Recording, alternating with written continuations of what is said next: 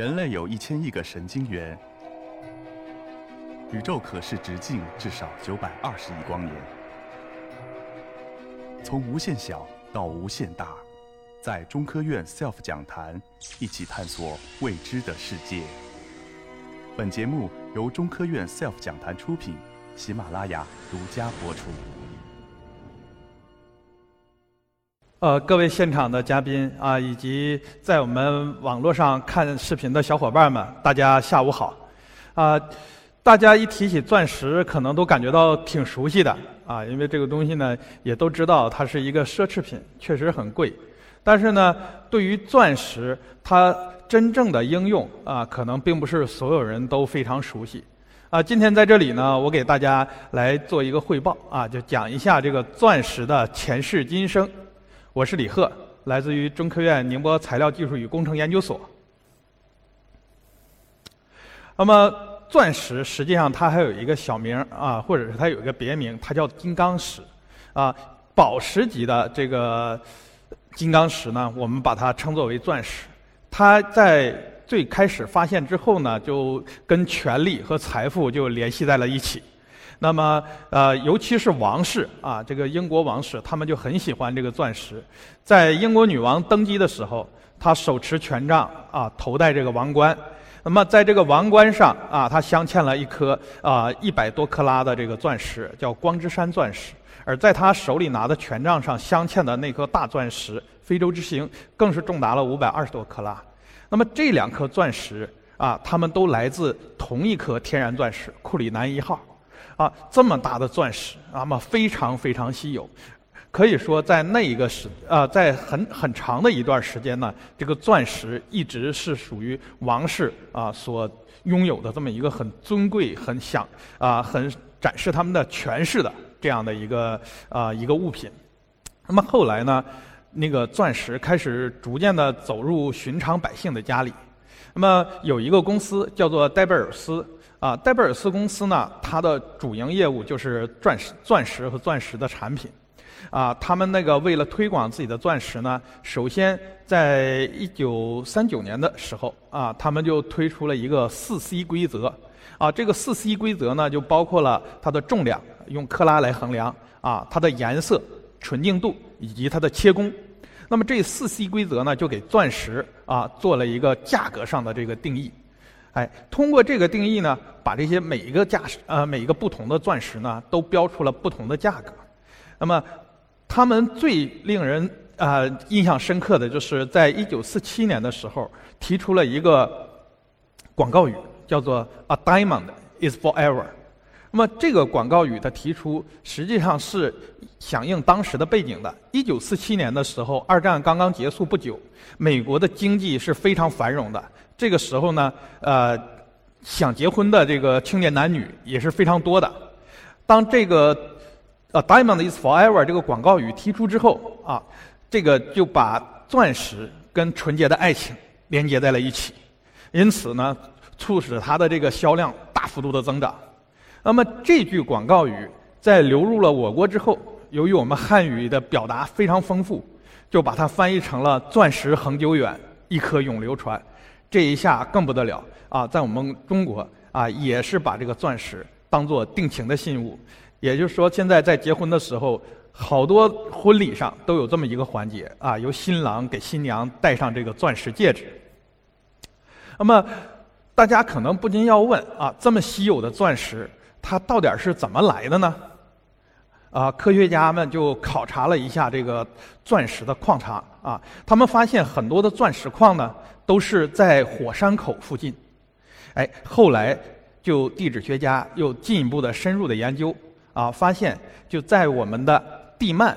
也就是说离我们地表大约是一百五十公里到两百公里啊，这个附近的这个啊那个化学的物质啊，在这个。高温和高压的作用下啊，它不断的挤压，经过了千百万年啊，这个不断的这个缓慢的这个发生的这种化学变化、物理化学变化，啊，经过火山的喷发，它们来到了地面，哎，在这里边，在火山口，它马上就冷却下来了，最后就形成了这个钻石，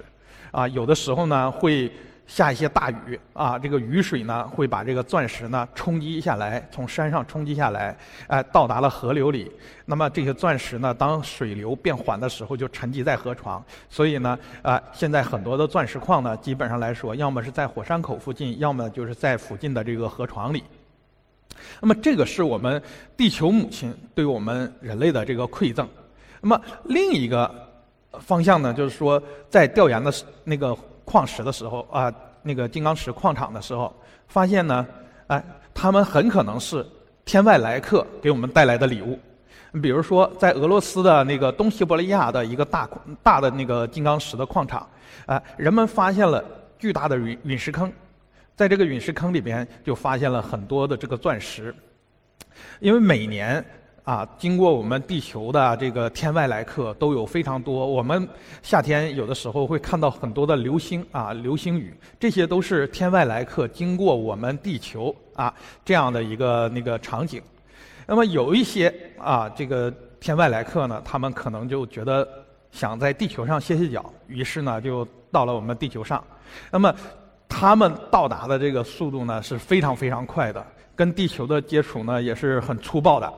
啊，这样呢就产生了一个巨大的爆炸。那么释释放出来的能量呢，大概相当于几百颗原子弹的这这个同时爆炸的这个能量。因此呢，在这个陨石撞击的这个附近呢，就一下子形成了钻石啊那个很喜呃很喜欢的这么一个环境啊，那么就形成了这个钻石矿。那么钻石是不是能够人工合成？一直是我们啊那个科学家啊所想探讨的这么一件事情。那么受到了呃这个钻石成因的这个启发，我们是不是可以按照地球母亲做钻石的这个呃环境，以及天外来客的这个给我们带来钻石的这个环境，我们模拟那个现场啊，能不能做钻石呢？那么人们呢就又进行了深入的研究。哎，在呃十八世纪末期的时候。人们发现了这个亮闪闪的钻石，它的主要的成分啊就是碳元素，它跟那个貌不惊人、黑黢黢的石墨实际上是同宗的兄弟，啊，他们可以说是异母同胞。那么，是不是我们可以把这个便宜的石墨，而且储量特别丰富的石墨啊，转化成这个我们稀少的昂贵的钻石？啊，人们就探进进行了一些探索。那么，首先我们来看这张啊彩色的图片，这是一个碳的相图，啊，我们可以看到，在这个白色的这区域里边，啊，一般来讲，它这个地方的温度啊比较高，哎，压压力也比较大。那在这个区间里边，哎，是我们钻石形成的一个那个稳定稳定形成的这么一个区域，而在下方这个红色的区间。这个地方呢是石墨啊比较稳定，钻石亚稳定的这么一个状态。那么我们就可以想象，如果我们用高温和高压模拟地球里边的环境，就应该可以能够获得我们想要的这个人造钻石。那么最初开展这个活动的啊，这个就是记忆公司，美国的记忆公司，他们呢采用了一个两面顶的压机，哎，成功的就合成出了。人人造的这个钻石，高温高压法的钻石，我们来看一下当时他们所用的装置。他们这个装置呢是上下有两个顶，啊，用来施加这个压力。啊，在中间呢，啊，这个腔体这个部分呢，外外边包着有一个加热的这个装置，啊，用电来进行加热，实现高温。我们再看这个腔体放大的这一部分，那么我们知道石墨是我们所用的原材料。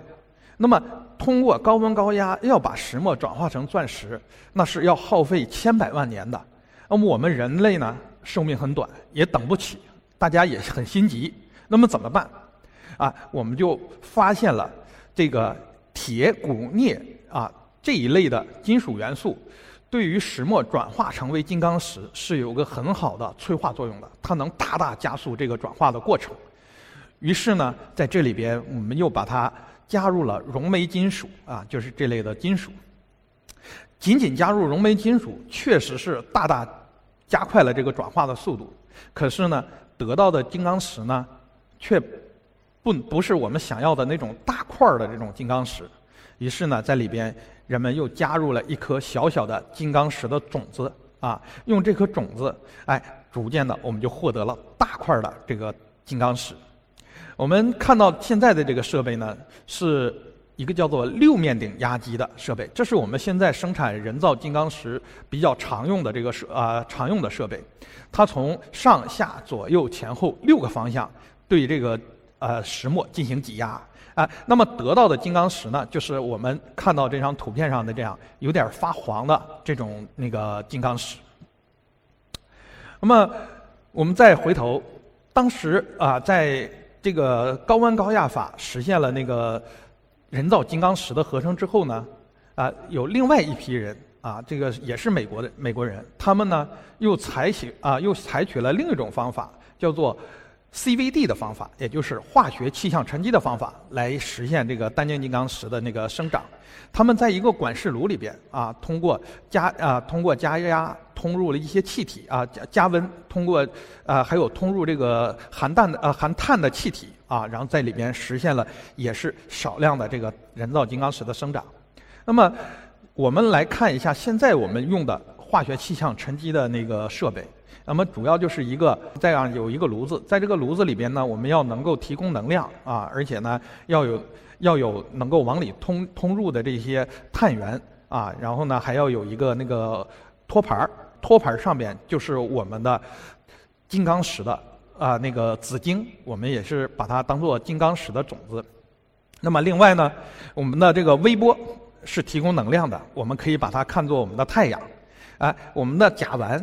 我们那个就可以把它看作这个是呃那个沉积的这个雨露啊。当太阳照在这个雨露上啊，我们就把这个甲烷呢给它变成了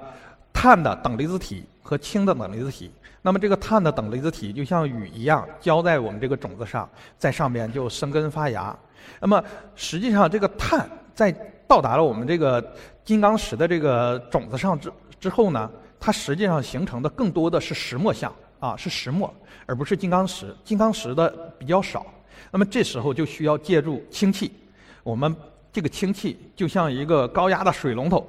把这个石墨从这个表面给它清除掉。那么这样我们就获得了很好的这个单晶金啊金刚石。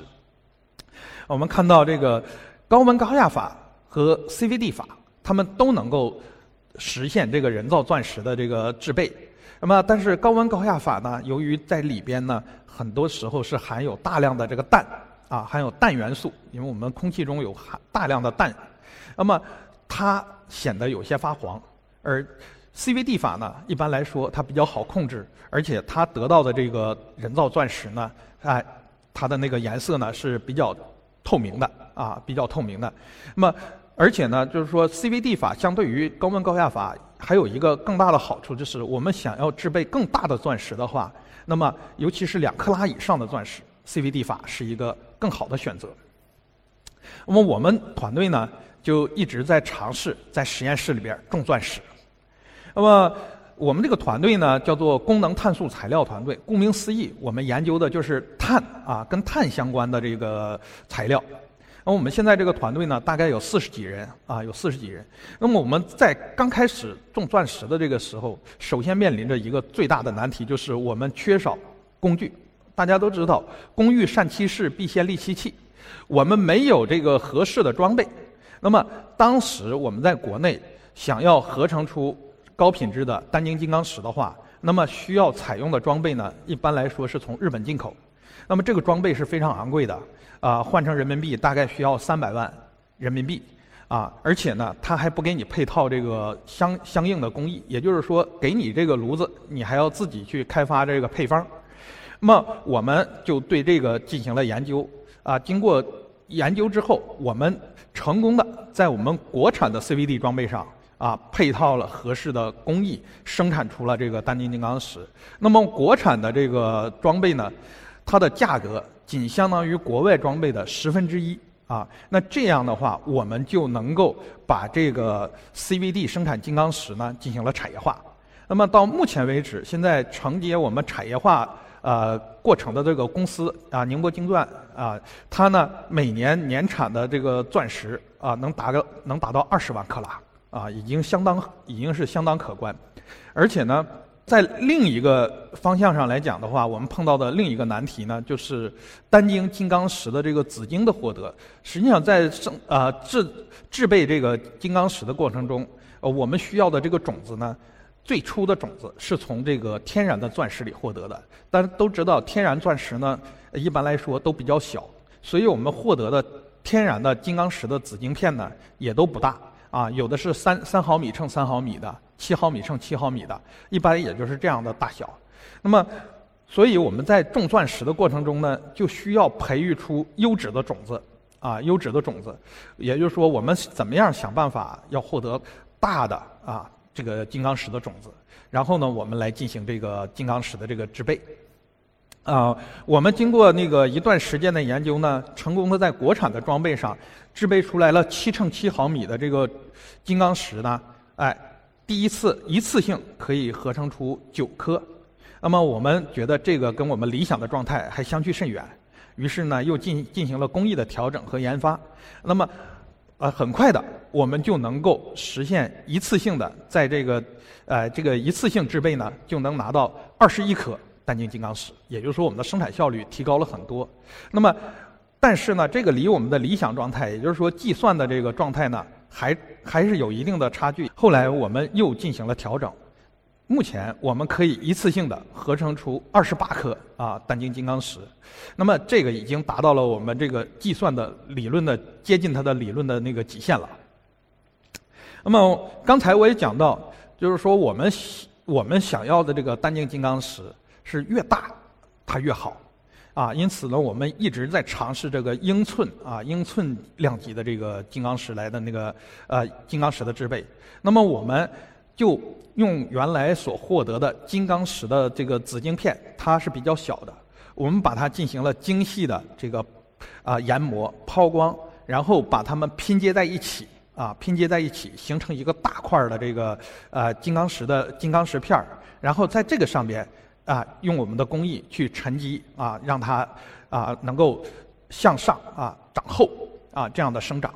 那么，当长到一定的厚度之后，我们停下来，用激光把下面有缺陷的部分把它切割掉。切割掉之后，然后再去重复这个过程，一点一次一次的重复。那我们可以看到这个右下角的这张图片。右下角这张图片呢，是那个国外报道的一个用拼接法啊合成这个单晶金刚石的这么一个图片。我们可以看到这张图片上那个金刚石的这个金刚石片上呢，还是有很多的这个缝隙的，也就是说它的缺陷还是很多的。那么上边右上的这这个图片呢，是我们自己做的这个单晶金刚石，我们可以看到它的背面还是有一个缺陷的，大概七个微米左右的这么一个缝隙。但是它的正面，我们已经看不到这个缝隙了。那我们就是在这个基础上啊，不断的进行合成生长，最后拿到了没有缺陷的这个大面积的这个单晶金刚石的紫晶。那么，有人很多人都问，就是说你们做了这个单晶金刚石，你们到底是要干什么用？我们在中国呢有一句传统的俗语，叫做“没有金刚钻，不揽瓷器活”。啊，也就是说，金刚石它老早就作为我们生产生活的这么一个工具了啊，比如说我们拿它用来锯瓷，是吧？那么从这个上，从这个角度上来讲啊，金刚石的这个机械的硬度啊，这是我们它利用它作为工具的一个很好的那么一个特征。我们来看一下，在这里边这张动图上啊，这个是金刚石的刀具，哎，对铝合金这种材料进行加工的那么一个视频，哎，我们。就通过这么简简单单的这个切削的加工，我们就得到了下边这张图上可以看到它的表面非常光滑的这么一个啊一个那个一个一个零件啊，而且这个零件上我们可以看到它都能够反射出来的这种镜面的这种那个特性啊。那么在这张图片的边上啊，我们看到的那张从下边往上照的那个是我们啊。现在的天眼 Fast 啊，它下边的这个支架，这个支架呢也是用铝合金来制造的啊。那么它的加工也都是采用了金刚石的这个刀具。在那个右上的这张大照片啊，这个呢是我们一个很复杂的这么一个工件工件的加工过程。那么如果用传统的加工方法，那么加工这样的一个复杂工件啊，它呢需要的时间是非常长的，而且还要需要精密的研磨、抛光。可是使用了金刚石的这个精密加工刀具之后啊，那我们的加工效率得到了大幅度的提高，而且我们不需要再进行精密的研磨了。那么除了这个以外，我们在这个人造钻石的里边。还有很多方面的应用。那么这里边呢，我举这四个例子啊，这四个例子呢，是我们现在课题组里边啊曾经或者是现在正在从事的一些研究工作。那比如说，第一个，作为激光晶体、激光拉曼晶体，那么我们金刚石呢是一个具有很好的。光学应用前景的这么一个晶体，光学晶体，它对于很多的光的透过率都是非常好的，并且它有其他晶体所不具备的优势，就是它的散热能力是非常好的。它的散热能力，呃，可以说是远远优于其他的这个其他的单晶，啊，而且呢，在这个里边，我们通过这个这个单晶金刚石的激光呢，它可以哎获得一个激光的拉曼的增益。也就是说，我们用这种方法可以去调节这个激光的波长。那我们用这种办法呢，获得了黄色的这个激光。啊，这个黄色的激光呢，我们一方面可以用它作为远程的这种激光的信息传输，另一方面，它也是一个人眼人眼安全的激光，可以用于眼科的这个手术。那么，我们也都知道，就是说我们在计算机啊电子行业里面有一个很著名的摩尔定律。那么这个摩尔定律呢，实际上就是指我们现在的这个呃器件儿啊，这个芯片的这个芯片，它呢每十八个月，它的芯片上的集成度啊就增加一倍，而且它的成本又降低一倍。那么随着这个硅芯片的这个不断的发展，那到到了现在，哎，这个摩尔定律呢已经逐渐的开始失效了。哎，也就是说我们现在。一张硅一个硅芯片上集成的这个呃晶体管啊，已经达到了几乎接近于极限的地步。那么是这样的一个高功率的芯片，它实际上受制于它的温度的它的热量无法散出。那么硅的散热能力跟金刚石比起来，那差的很多。那么因此呢，下一代啊芯片呢。我呢觉得是可能就是碳基的芯片，也就是说金刚石作为热沉积板啊这样的一个芯片，它可能会带来我们的计算机行业的一个颠覆性的这个颠覆性的成长。啊，另外呢，我们也可以利用金刚石的这个光学性质，将它做成啊太赫兹的光学窗口，以及利用。金刚石和它那个表面的一些那个石墨烯的原位转化，形成金刚石石墨烯的异质结结构，然后来做这个高能辐射粒子的探测。那么在这里边，我们再介绍一下金刚石有一个很有趣的这么一个现象，因为金刚石里边这个它这个碳呢是呈正四面体的这么一个结构。那么在这里边，如果某一个位置上的碳，它被我们空气中的氮原子所取代。啊，在这里边呢，就很容易形成有一个空穴。那么这样的有一个氮，有一个空穴，这样的结构呢，我们把它叫做 N-V 色心。啊，大家很奇怪，为什么叫做色心呢？就是因为这种结构的时候，啊，金刚石呢是能够发出荧光的。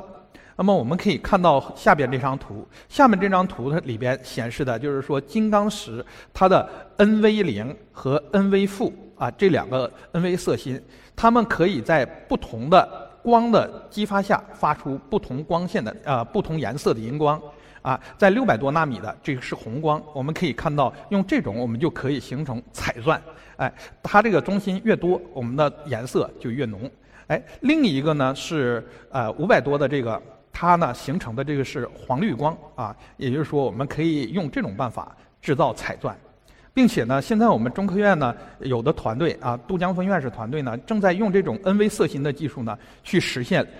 微观世界的量子传感。也就是说，啊，金刚石这种材料也可能是一个量子材料，未来带带领我们会开启一个量子的时代。那么，钻石的前世，这是我们自然界对人类的一个慷慨的馈赠。那么，钻石的今生啊，是我们人类伟大的发明创造。那么，我也希望啊，通过我们科学家的这个研究，打破钻石恒久远的这个神话，哎，让大家早日过上这个钻石自由的生活。谢谢大家。